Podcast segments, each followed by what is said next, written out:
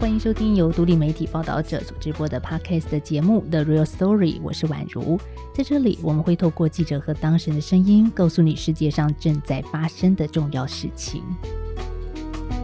从五月底到现在呢，将近一个月以来哦，关于台湾 MeToo 的讯息真的非常非常的多。我们看到了不少当事人打破沉默，说出自己的 MeToo 事件，那也让我们看到这些挺身指证被性骚扰、性猥亵、性侵的被害者的身影。我想不少人看到最近的这些讯息，心情应该是很复杂的，包含我自己，有时候感到很难过。焦虑，甚至是很困惑。像我身边就有朋友跟我说啊，他开始回想说自己曾经遭遇过哪一些性骚扰的事件呢？也有人就在开始反省自己是不是曾经是加害者，或者是甚至我们都可能是在这样子的权力结构里面的共犯。于是，我们 Podcast 到底要怎么呈现这一个议题哦？我跟婉珍还有盛群编辑燕城，我们想了很久很久，最后决定呢，我们在录音之前，先在 IG 上搜集大家的疑问跟困扰的事，之后计划了接下来你会听到的两集。那也跟大家预告一下，我们在下一集之后的节目呢，会从行为人的心理来切入。说真的，这两集都不容易做。但是在此刻的台湾呢，我想在社会当中，大家有很多困扰的，现在是非常重要的两集。那首先我们要介绍这一集的受访者是宋妍姐心理师，妍姐你好，你好。妍婕的背景呢，他是台中市家庭暴力及性侵害防治中心，还有立新基金会的特约心理师。所以，妍婕，你主要的工作场域是协助性创伤跟家庭暴力被害者的一些咨商工作，大概是这样子的一个主题嘛？我们想先请你聊聊你自己的工作大概是什么？每次介绍的时候，我都觉得好像我的确真的只能讲这句话，就是然后我就是围绕在家暴跟性侵害的工作当中。那大部分被害人的工作占比较大的比例，就是如果在励馨基金会的话，最主要的就是呃卫福部有一个方案叫做性创复原。那这个大部分都是就是你遭受到与性相关的创伤的时候，你可以到励馨这边来寻求协助。那在家防中心这边的情况比较像是说，那有点像是急性的部分，就是说家防中心通常是你通报进案了以后，然后他们开案，然后他们可能会进到。警政这边去，那社工他如果看到你的状况有不稳定，或者是你主动提出有谈话需求的话，他就会转介心理智商。这样做这个工作十年了，就是大部分只要跟人家介绍的时候，别人都会说哦，听起来很不容易，或者是会说钦佩的意思。可是我从来都没有这种感觉。我最常回应的话，应该就是哦，我有拿到钱哦。我记得在跟妍杰在出访的时候，我们说，哎、欸，我们想邀请你来谈 MeToo 的时候，其实也稍微聊到一下你的工作情况啊。其实你有一句话是这么形容的，我印象很深刻。你是说，你每天是光明与黑暗的交错？哦，对啊，我们其实每一天都会看到让你觉得很很愤怒，或者是让你觉得很痛苦的事情。有的时候，各位在电视、电影里面看到的情节。呃，在我们的工作是如日常般的在发生的，可是你同时你也会每一天，你有时候你会听到非常很人性的光辉的那一面，你也会看到个案他非常不容易，可是他仍然很坚持，一步一步的往下走。所以我觉得你当你看到那个人性的那个很光辉的那一面的时候，你会很庆幸你跟他们同在一起。大家都会问我说，怎么可以继续？我很常开玩笑说。嗯哦，因为我很常哭啊，很常哭。我到现在还记得我，我跟我以前的一个同事，有一次我们约出来吃饭，我就跟他说，我最近做了一个家内性侵害的被害人，我说我觉得好无力哦。我跟他说，我那个开车在回家的路上会在路上哭这样，然后他就问我说。是啜泣吗？我说没有没有，就嚎啕大哭啊！我说不就不知道怎么办，觉得这个很难呐、啊，然后觉得好像要面对很多关卡，然后那同事就告诉了我一件事，他说他毕业没有多久就去做司法的业务，也都是这样子，家暴跟性侵害的业务。他就说他也很常在车上大哭，他说他有一次开车到一个红绿灯，因为在大哭。然后隔壁的车道有一个先生就开过来，就看到一个年轻的女生坐在 位置上大哭，那个先生就很惊讶的看着她这样，然后我的同事就跟我说，但我已经顾不了了，就是觉得非常的伤心。这样，我觉得哭是一件很好的事情。对，所以干在我的会谈室里面，如果要哭，我通常都会觉得很欢迎。所以你会跟着个案一起哭？会。如果我真的觉得难过，当然我也会哭。我能够问这样的问题吗？智商心理师能走的领域很多，是干嘛走到这一条难过的领域呢？我其实做第一份工作的时候，我没有想这么多，我只觉得啊、哦，这个有钱嘛，我们就去。然后第一份的工作给我的打击非常的大，我觉得应该不是打击，应该说是冲击啊。我第一份工作就是做。性侵害加害人的社区处遇，哈，我们的法律规定就是他服完刑出来以后，他要每个月有固定的时间到社区这边来做治疗、来报道。我在那一年的时间里面，我从来没有想过台湾有这样子的社会。我觉得那个冲击大到我意识到，我可以去念大学，我可以去念研究所，我可以来做这一份工作，并不是因为我很棒、我很聪明，其实是非常仰赖。我的父母亲，我的祖父，他们所建立起来，在这个社会上累积的资本跟阶级，然后我也在那里听到了各式各样，我觉得，呃，你可以想象，就是各式各样弱势的族群被欺负的状态。所以，我觉得那一年结束以后，我也问我自己，我要往哪里去？我要继续做这个工作吗？就是当那些社工的朋友们打电话来的时候。跟我说，哎，有一个什么工作什么的，你可以来帮忙吗？什么？我真的觉得他很需要跟你谈话。我，我我发现我好像很难拒绝。然后我觉得就是在这个很难拒绝的这个年复一年当中，就好像走到现在，过了十年。对对对。找到严姐，我觉得真的也是我跟婉珍，我们到处在希望去寻找能够有一个接触被害者以及加害者，也就是行为人经验的心理咨商师。然后经过非常非常多的转介之后，我们终于跟颜洁碰到面了。当然，他主要的工作其实还是比较多是一个被害人的领域啊。所以，其实你有好多话想说，特别是在这一次 Me Too 事件里面，你看到了好多是好多的感触，其实也连接回到你自己在咨商室里面所看到的。是我那时候告诉婉如说，我有很多话想说，是因为我最近这一两年接的 case 让我非常的冲击。我觉得可能这就是一个误解吧，就是我一直觉得年轻人，现在的年轻人，就现在的大学生，我一直觉得他们的性别的观念、对女性的尊重，然后跟平等的想法，应该都会比我那个年代好得多。这是我的想象。嗯，可是我这一两年接了好多二十出头岁小女生的个案的时候，我发现好像跟我想的有落差，我觉得很。不可思议，所以我会一直追问他们说：“哎，你们学校有没有上什么课啊？性别平等教育的课啊，或者是有没有就是一些什么来演讲什么的？”但是我发现都他们的回应都会让我有一种挫败感，就是他们会告诉我说：“哦，有啊，但是在学校相处里面，男女或者是一些讽刺啊，或者是一些嘲笑的东西，好像还是那样。”我觉得很冲击。那再来就是这一次的 Me Too 也是一样。就是当很多被害人开始陈述他的这些状态的时候，我就发现大家都提出了好多的质疑，然后那些质疑最让我惊讶的是，不是只有酸民在质疑他，他身边的人也在质疑他。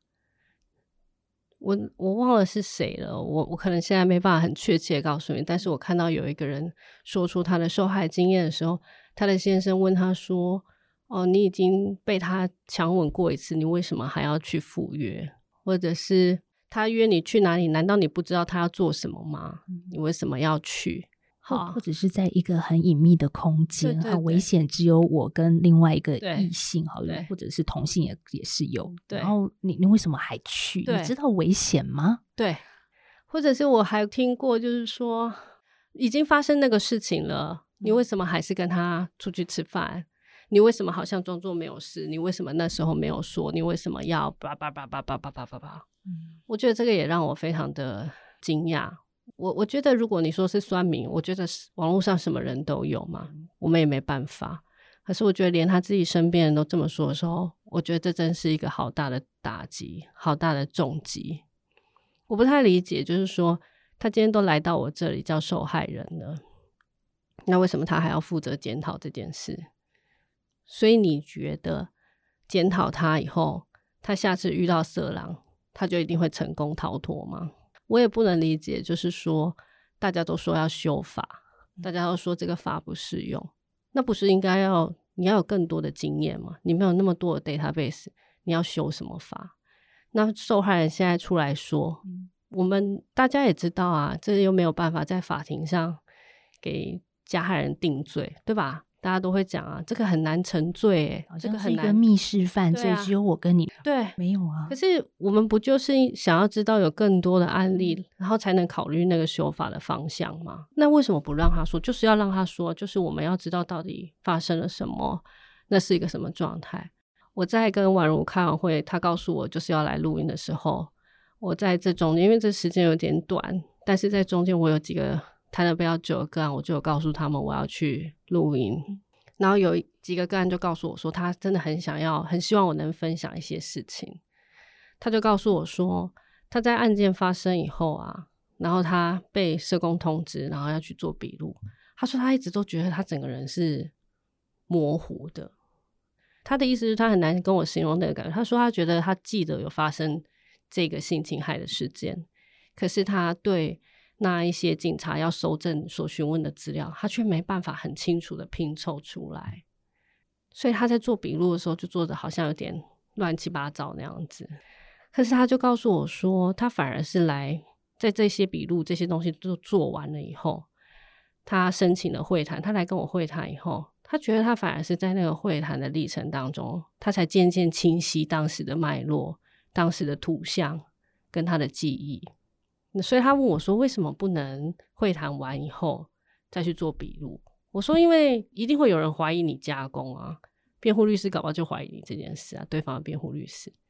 所以其实这当中其实有非常多大家可能难以想象的那个困境。”哦，严姐刚刚丢出了一堆难以想象的事情，也包含你在这一次 MeToo 事件中当中所看到的不理解。我觉得都有好多的层次可以继续的聊下去哦。是，比如说二次伤害这件事，好了，是我先检讨自己哈。如果真的有一个朋友跟我说到他遭遇到了性侵害、性骚扰、性猥亵的过程，可能我们或多或少也会产生一些质疑。好，那警方好了，他在问案的过程里面，可能也会想，哎，你这样反反复复的，好奇怪哦，是你是不是有造假之嫌呢？是，我觉得都是很多一般人 素人好我们的想象。是，当然，我想今天请严姐来就很重要，是帮我们厘清，就是说，其实我也会有罪恶感啊。当我去怀疑这个被害人、被行为人的时候，想说，哎，我这样怀疑是对的吗？可能是不对的，可是我心里还是会冒出像这样的怀疑啊。我觉得宛如刚刚讲的，我一定要回应哈。嗯，我觉得这就是一般大众常在想的情况，就是这到底对还是不对？嗯，可是这本来就不是一个是非黑白的问题啊。我讲一句超难听的，就是当被害人在说这个故事，如果你已经怀疑他，嗯、那是你的感觉啊，那骗不了人，你就是怀疑他了吗？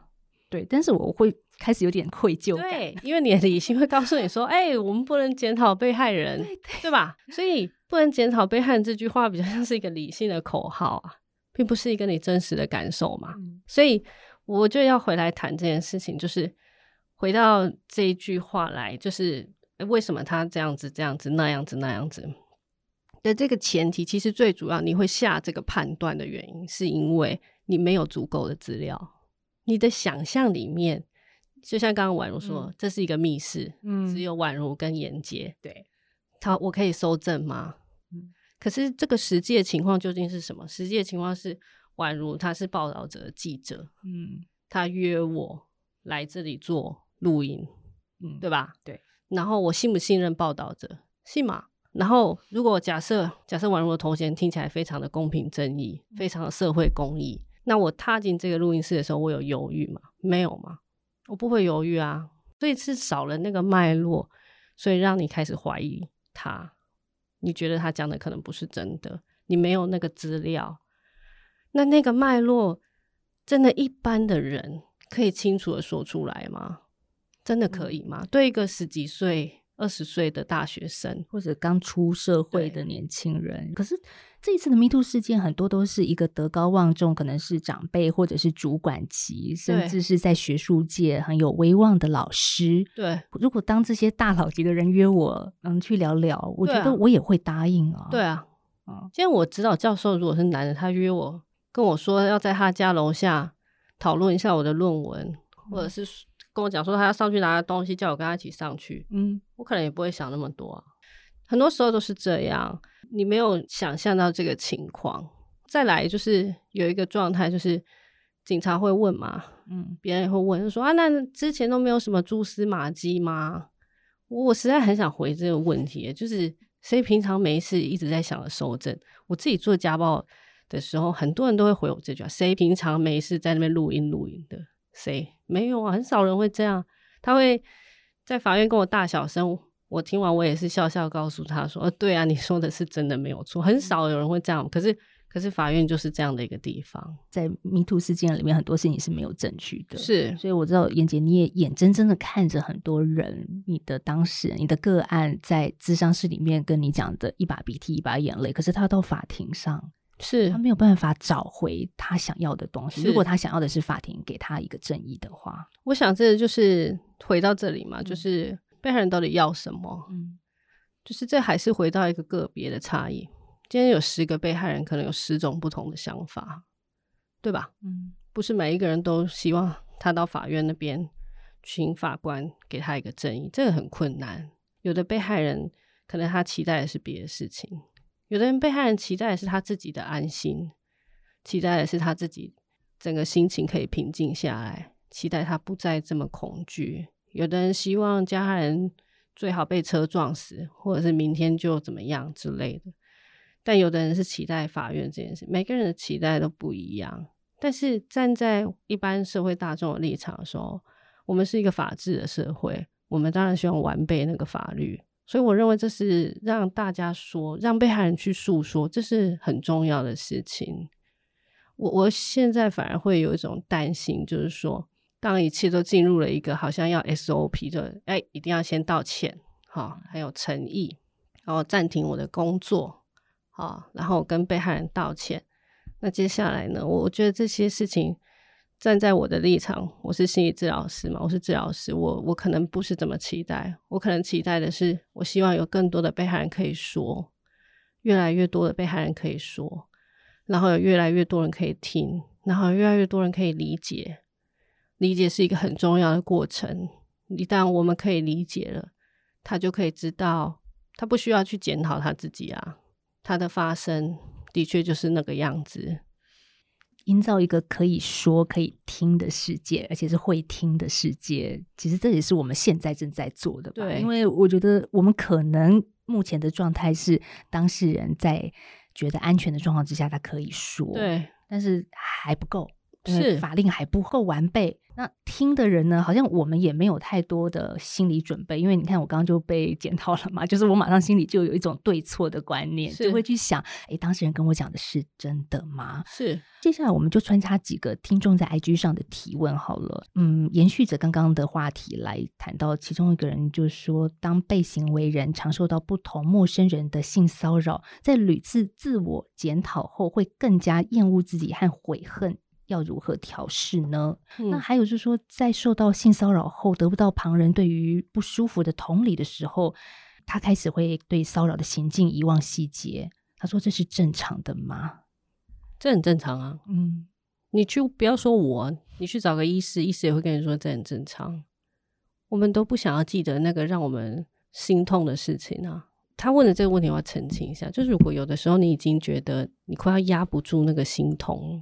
或者是你觉得很多时候你没办法控制你自己，然后你有一些症状，或者你睡眠受到影响，那我真的也会建议你要向相关的单位寻求协助。如果今天你讲了一件事情，你的父母、你的先生、你周边的人都告诉你，你会不会想太多？这应该要让他过去啊，这就放下嘛，你就不要再想。你受不到这些支持，可是这些人又是你的重要他人的时候。你怎么办？你很长我们看到个案的情况，他就是把这个他觉得痛苦的感觉往下压，然后也尝试从身边重要他人说服自己的话来说服自己啊？会吧？因为他还是要在这个群体里面活下去，对啊，活对啊，那怎么办？你要让自己过得舒服一点，之后忘记我自己曾经的受伤吗？难道你要拿你自己一直去跟你的重要他人、支持你的人吵架吗？宛如之前在问我的时候，他常常讲，就是说，嗯，这个什么接住，嗯，被害人嘛。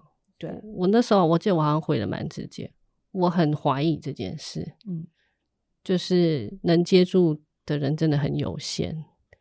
我认为性这件事情，在我们的文化跟社会里面，它仍然是一个很隐私、很隐晦，甚至对某些人来说是一个很污秽的议题。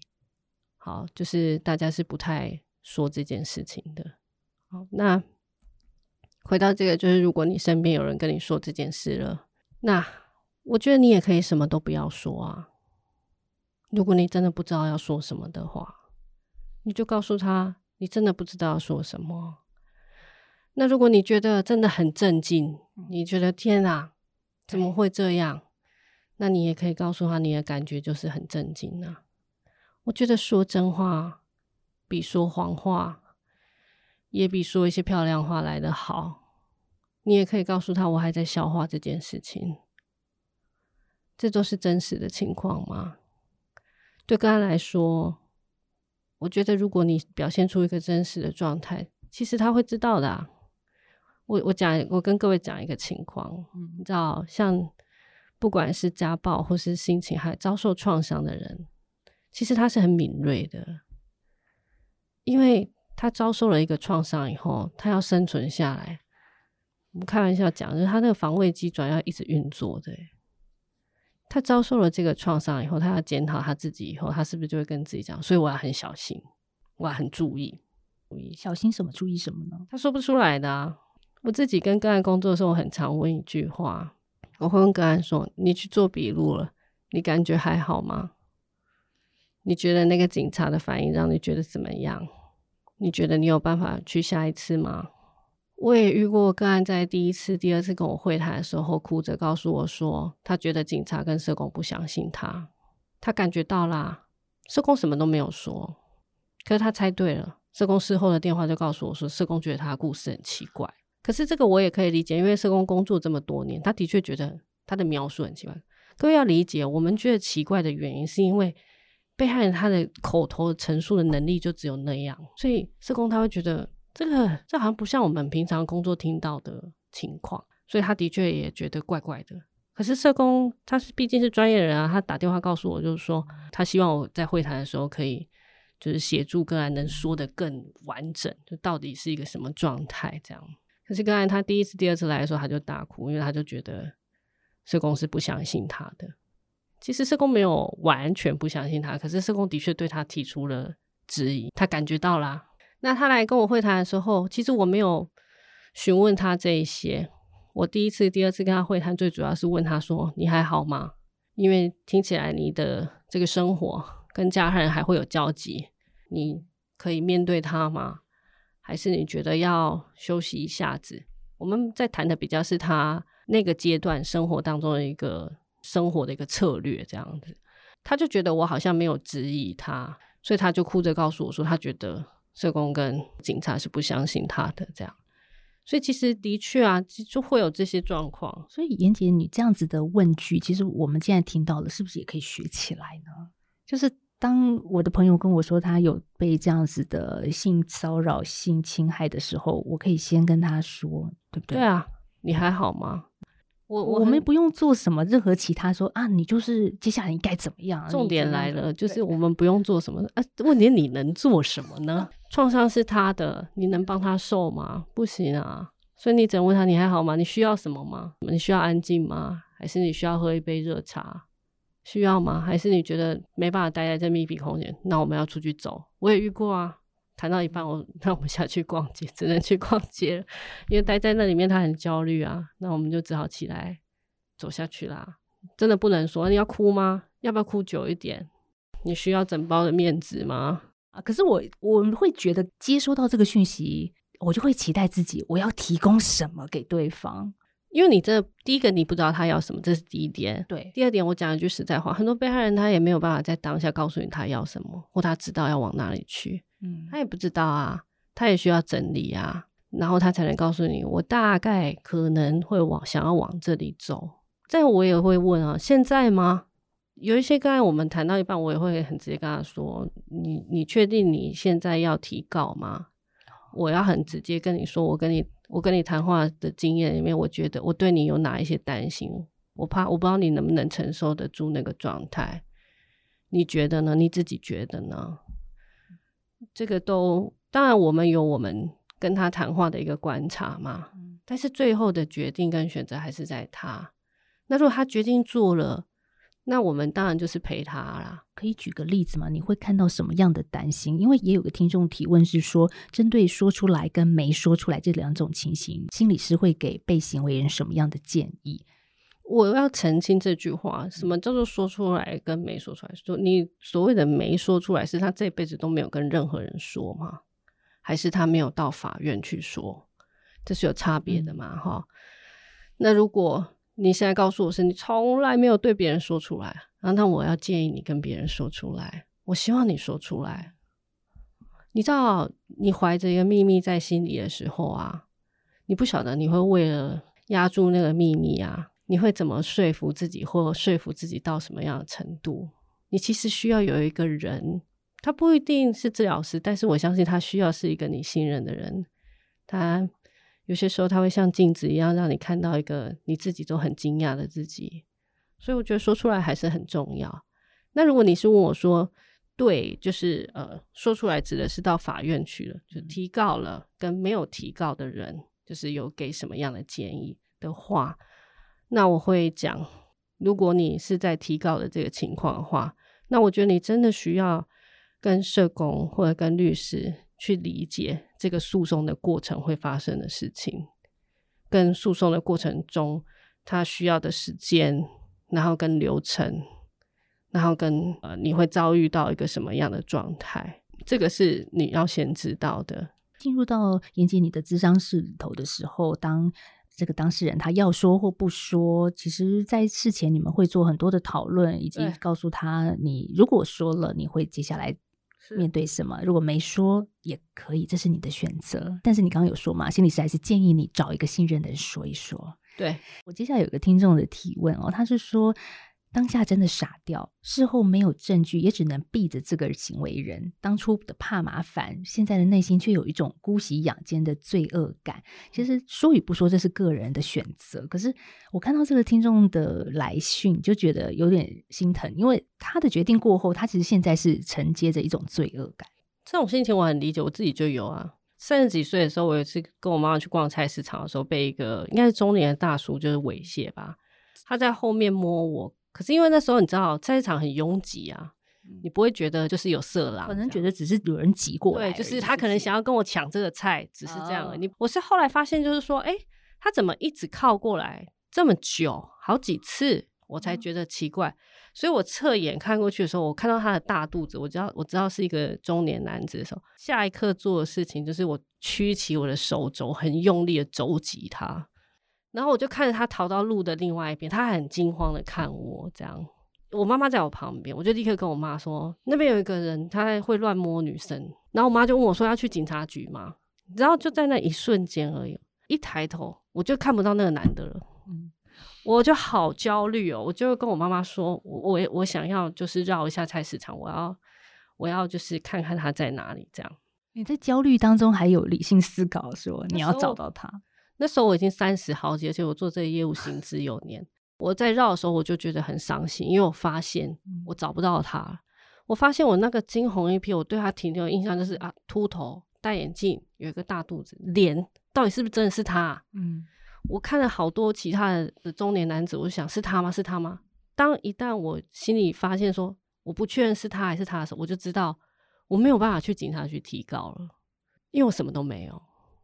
然后我非常的焦虑，我觉得就是像这个听众一样，我就觉得说他会不会明天又来摸？那如果他哪一天摸小女生怎么办？而且他会不会留下创伤？我这我这个事情愧疚了好久。我母亲看我很愧疚，我母亲想了她的这个年纪，她可以想出的解决办法，她去找了我阿姨，然后去找了在那个市场摆摊的这些亲戚朋友们，说这里有色狼，希望他们注意。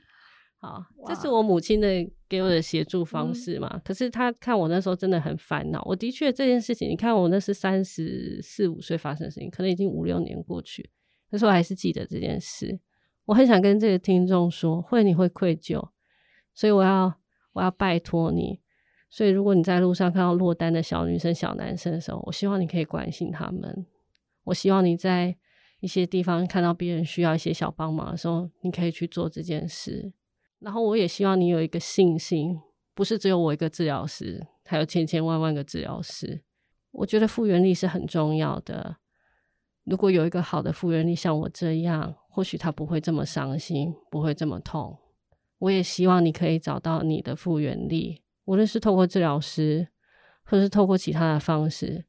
如果你有了那个复原力，你就会知道将来你可以怎么去处理，跟怎么去想这件事情。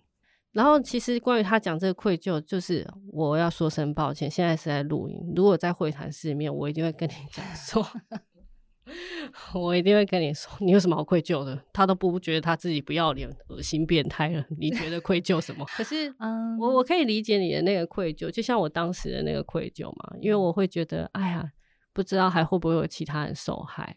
所以，你其实你可以发现这个思考，我觉得这就是一个状态，就是。这的确也是我工作的常态。其实被行为人很长很多的时候，他想到的不是自己，对，他想到的是别人，这个会让我心疼啊！受伤的是你吗？是啊，可你想的都是别人。我我我爸妈知道会怎么样？嗯、我同事他们会不会困扰？我我我我的工作会不会怎么样？那我可能还有房贷诶，我还有很多事情诶。那这些事情我都要考虑，都攸关着别人的生活。那我要要做吗？要说吗？大家可能会发现，那个算了，好像并没有让他收敛。嗯，反而好像他觉得，呃，就是回到婉如问我的那个问题，就是道歉为什么这么难？对行为人来说，道歉，啊，这是有一个听众问的，这是很重要的。道歉为什么难？因为他就觉得他没错啊。是啊，那他又没被抓到过，又没有被人家跟他讲说，哎，你这个是错的哦，大家都知道了哦。下次不可以再犯哦，没有吗？没有人去指正他。我讲一句超难听的，他搞不好都觉得这个很合理。回过头来想，现在 MeToo 里面勇敢挺身而出的这一些人，我不知道接下来可不可以这样问严杰，他们为什么可以不要这么就算了？是不是也是因为他们有一定的社会资本？或者是现在可能已经不是小女生、小男生了，是他们可以勇敢的说出来。可是就让我想到说，不要这样就算了，只是背后周边有很多的安全感，他才能够不要这么说就算了。是可是，在全是性骚性侵之下，资本真的很重要吗？你怎么看这个事情？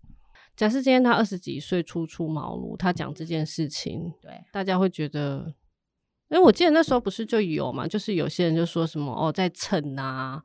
或者是什么？哎，没有啦，其实是他喜欢人家怎么样的，就是一定会有这些状态，就是大家反而会觉得说不会吧？大家会有一个自己评估的状态嘛，就是你会认为说这个这个合不合理？比如说我我举刚刚那个例子，就你二十几岁。对方这个正值壮年，哈，嗯，有钱又聪明又有才华，对，什么都棒棒的，对，人家干嘛要性骚扰你，嗯，对吧？这个是大家会讲的话，就是大家会觉得这不合理，这个是你的想象嘛？可是当这个女孩子通过了时间的考验，她建立了她自己的人脉，建立了她自己，就像你刚刚形容那个资本，她今天在说这个话的时候，大家就会觉得这个判断变得很困难。就是我们不会再脱口说出，哎，你可能就是图人家个什么啦，对这种话。对，所以这代表一个情况，就是大家对性骚扰、嗯、对性侵害的这一件事有一个大家的想象。就像我常听到，就你就穿太少了嘛，嗯，但实际上就真的不是这样。对，我觉得讲这个可能很不好听，嗯、可是我觉得说穿了就是男尊女卑啊，我真的会这样感觉。你问我就是最高兴这一件事情，就是我觉得有好多那些我们觉得表面光鲜亮丽的女生，或者是在她的专业领域一方之霸的女生，都告诉你她有过这个经验。她没有接受，可是她很难抵抗，在那个时候，在当她还小的时候，对，她很难抵抗，然后她也在努力。你可以看到有很多人他们在讲，他也在努力，他们在想有什么样的机制，有什么样的办法，在我们这一个工作的领域，在这个职业的场合里面，可以阻绝这样的情况。那这不就仰赖着更多被害者告诉你更多的故事吗？更多他拣选讲难听点，拣选猎物的方式，加害人不会轻易的告诉你的。他怎么告诉你说，哎，我脑里这个扭曲的幻想是什么？病态的这个方式是什么？他不会告诉你啊。对我来说，我会觉得说是一定要存在的一件事啊，否则我们怎么知道这些加害人他到底怎么犯下这些犯行的？Me too，我也是。这个说出来是一个起步而已。我们觉得说它是重要的，而这个起步现在正在开始当中。有一个听众的留言有一点长，我想跟大家分享一下。而这一段接下来我分享的内容是经过告诉我们的这个听众还有他的家人同意之后，我们才公开的。这个内容是这么写：大约三年前，家人在路上被陌生人性骚扰，当下还有其他朋友在场。不是孤单一个人，所以所有人，包括我都鼓励这个家人去报案。即便呢有长辈说这种小事就算了吧，但后来他还是报案出庭了。那网络很多的舆论呢都会检讨被害人没有勇气通报，但是实际行动之后得到这样子的结果，会长久的失去信心。即便是最近发生了 Me Too，也只是适用全是职场熟人的情境。他的意思是说呢，很多女性在路上遭遇的性骚扰，以目前的法律和运动都无法帮助到这些受害者，甚至比较勇敢的那些要在法庭上被精神虐待。我理解无罪推定的想法，但很难理解为什么受害人要被放在法庭洗脑，证据不足，不能证明意图，这没什么，而不是很遗憾，但是证据真的不够，我们再努力。这就是为什么。我觉得 Me Too 很重要，就算即便 Me Too 还是救不了所有的受害者。嗯，这个听众他留言告诉我们，私心很希望我们能够分享像这样的案例，让更多人注意到这个依然没辙无助的角落，同时也让他的家人觉得自己对这个社会有一点改变，不只是让他的声音被听见，也算是给忧郁低谷中的他一点鼓励。其实看到这个的时候，我觉得非常难过哈。就是说我看到最直接的情况就是他很失望，嗯，他这个失望不是只有对那个加害人没有受到惩罚这个失望，他是对这个制度很失望。然后某一个程度，我觉得他对他的长辈的那个状态也是很失望的哈。其实，在会谈室里面，很多被害人。你听他们说的话，说你会很常的感觉到，其实他们对包含他的长辈、他的父母、他的学校老师、他的老板，对这个法律的制度很失望。这不是应该要让我安全的地方吗？家不是应该要安全的吗？法治的社会不是应当要维持秩序的吗？嗯，我所信任的老师，啊，我所认为就是那个。很重要的领袖，就是他们怎么会让我如此的失望？然后当我说出了这一个失望，说出了这个事情的时候，还要被冠上各式各样的标签。你自己有问题啦，你为什么那个时间要出去？嗯，好，你会被各式各样的这种打击，你好像会有一种感觉，就是哦，所以真的是我的问题耶，我好像要检讨我自己嘞。我觉得，然后甚至我觉得最讨厌的就是很多人会问那个问题，说：“哦，你现在说这个，你到底想要怎么样？你想要怎么样？”我觉得这个这个问句更是让我觉得好像就是说，嗯，他是被害人呢。他讲完了你的态度，你好像觉得这是一叠小生意，是不是？哈，你想要知道对方的诉求啊，你怎样可以拿钱了事，还是怎么样？这个都让我觉得大家的感觉都是非常的焦虑，然后非常的想要避免谈论这个事情。我觉得这个失望是是会维持很长一段时间。我想要跟各位分享，因为我应该是昨天才看到的吧，就是其中一位 Me Too 事件的一个女生，她写了一个文章，然后因为她开了地球，所以我想她应该是可以让大家看到，让大家分享。我觉得她讲的那段话，我很很想送给大家哈。她说她不想要继续一个人承受这样的回忆，然后她不想要在那个她信任的领袖，或者他信任他认为那个人在他心目中可能曾经是他的偶像的老板，他在遭遇的这个可怕的经验，默默藏在心里。就回到那句话一样，就是好像被骚扰的我才是该躲藏的人。就好像被性侵害的我，好像才是要需要检讨的那个人。好像我应该也要怀疑我自己为什么会遇到这件事情。我是否在这件事件当中也要承担什么样的责任？哈，他觉得应该要，好像都是要被害人感到羞耻跟抱歉。我觉得这个他说的非常好。这个在我们实务的立场，就是大部分人都这样。有的人被拍了心爱的照片、心爱的影片以后。他在法院、在警察、在检察官面前都会被检讨啊！你被不要拍就没事了啊！你为什么要拍？他今天来是因为要跟你探讨他为什么要拍吗？应该不是吧？这个小姐，我要叫她小姐，我也不知道她是谁。她说的这句话我觉得很好，我很想送给大家。我只希望能慢慢的找回自己，找回一点勇气。被害者的叙说本身就是意义，跟各位说。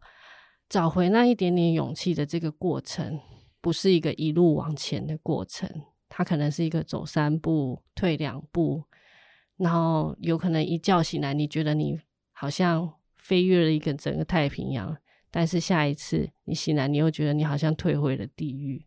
它是一个这样的历程。可是我要跟各位形容，如果你能意识到这个历程，那就代表你正在改变，这是一件好事。这不是一件坏事。我我很希望有人能够倾听你的经历，他不一定能接住你，但我也很希望透过专业的协助，或者是其他你疗愈自己的方式，总有一天，我也很希望你可以接住你自己。说出来是件很重要的事情。我也看到最近有一些报道是说，像一一三的保护专线的来电率突然增加了很多，是。其实每一次都会这样。其实每一次在很重大的家暴的新闻，或者是性侵害的新闻的时候，嗯、通报量就会立刻大增。对，它会勾起很多人很久远的创伤。有些人其实是愤怒的哦。我有些个案其实会告诉我，他很愤怒，有这么多的新闻，他好不容易找到了一个平稳自己的方式，嗯、可是他每天都在接收这些讯息，他觉得他快要撑不住，他觉得很愤怒。他觉得很无助，可是这些事情就是对我来说，我很常讲的一句话就是说，可是它真的就是真实的情况，然后也真的让我们知道，有很多人他就是一直在发生这些事情，嗯。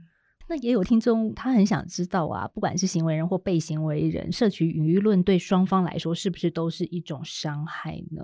或者是说，我觉得这个问题也是说，为什么被行为人他要透过社群发声，是一种寻求舆论的力量吗？寻求一种力量，我觉得是的。然后他前面是说，是不是被行为人和行为人都受到伤害？对。我觉得这里还是回来我讲刚刚那个，就是性这件事情很私密。就是说，如果今天大家平常没什么事情的话，大家是不会去谈自己的性癖呀、啊，或者是去谈自己的性生活的，其实不太会。可是这个事情就是进到舆论，你写了细节以后，你等于就把这个你自己非常隐私，对行为人跟被行为人都一样，非常隐私的部分就直接铺露了。那别人看你的眼光也一定会不一样。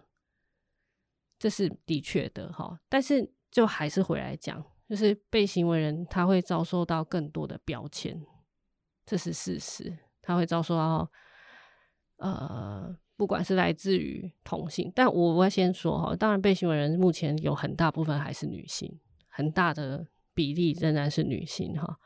那他会遭受到可能不止来自于男性的标签，还包含女性的标签。这个是最让人受伤的嘛？就是我们同一族的，你这样对我，这是一种让人觉得很不被支持的感觉，对吗？那所以他觉得他在他的系统里面说这件事情，他不会被接纳，然后他也不会被支持，有会有人支持他，有可能，但也有可能伤害他，对，这都是可能。所以这是一个冒险啊。对，回到这里我就要说，其实。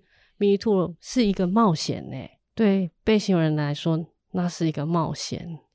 可是你问我他为什么要这么做？我记得我之前有说过，就像那个造浪者里面王静说的嘛，大家都问他，你为什么要说？你为什么要说？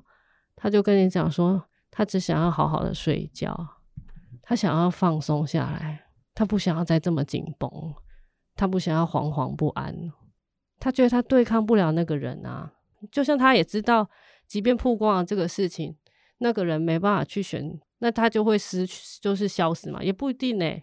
也可能他几年的东山复出，也可能啊。他知道，可是他真的很想要好好的睡觉啊，这是他想要的。这个跟这不是一种生物本能嘛？就是如果今天你受伤了，你不奋力一搏，下场也是只有一条路，所以你决定奋力一搏。可我我想要补充一件事，通常个案跟我讲这句话的时候，我都会很高兴。怎么说？我宁愿你有那个奋力一搏的力量跟勇气，宁愿你知道会粉身碎骨，但你还是愿意为你自己试一次。我真的不愿意，就是你好像真的就这样枯萎的死去。我我觉得这个我会很难过。其实我们真的在这一次看到很多勇敢的人，他们揭开自己的痛苦，当然。真的要感谢这些人，才能够让我们有一次社会集体讨论的机会。但我希望，真的不是因为这个讨论把他们推向再次的伤害或再次的危险。这一切应该是要有意义的。希望可能明年、后年或者是十年后，我们再来看二零二三年的五到六月的这个我们所经历的现在，你会发现，嗯，台湾可以不一样哦。最后，最后，我真的很想跟大家说，就是。如果你有在听这个节目，我很诚恳的 拜托大家要支持性别教育。嗯。我觉得这个东西真的非常的重要。我觉得一一三的专线的成功也在这里。我也现在也会很常听到小朋友跟我讲说：“哦，我爸爸妈妈不能打我。”嗯，对吗？我觉得这件事情很重要，所以我很希望性别教育可以在这里就是再往下生根。不管是谈多元性别或什么，我都很希望他再往下。我觉得这个跟女权什么没有关系。我到现在都记得，我念研究所的时候，第一堂课老师告诉我们什么叫女性主义。他问我们说：如果今天你看到有一个人在受苦，你知道他因为这个制度会因为这个事情而受苦，你会不会对他伸出援手？然后老师就说：如果你会，那你就是女性主义者。我觉得就是这么简单而已。如果你看到他在受苦，那你会不会愿意伸出援手？所以我觉得这个这个教育是很重要。如果你觉得你觉得这件事你不理解，那你花时间去理解它，那我觉得也很好。性别教育的重点不在把每一个人 变成女性主义者，性别教育的重点是希望你能够跟你自己。真诚，然后且无私的相处，然后这一份亲密关系，你也可以用在你与他人的关系上。我们期待的是你跟别人有一个真诚的互动，嗯，然后跟彼此可以付出的感情，这样的感觉是很好的。对那些现在看了已经觉得 Me Too 这个事情很烦的人，你要跟他们哦，那就把电视关掉啊！所以心理师告诉我们，如果你现在真的觉得太紧绷了，受不了了，无法再接受，关起来，关起来，就关起来吧。好了，我们这一集也快要关机了。我们今天谢谢智商心理师宋妍杰来到我们的 Podcast。那我们在下一集会从另外一个加害人智商心理师的专业来了解行为人的处遇工作，甚至嗯，我们其实都不太了解行为人在想些什么。那为什么他会一直在重复着做这些伤害被行为人的事情？欢迎大家啊、继续收听，可以先不要关机，再留一集的节目给我们哦。好，谢谢妍杰来到我们的这一集 Podcast。谢谢，谢谢。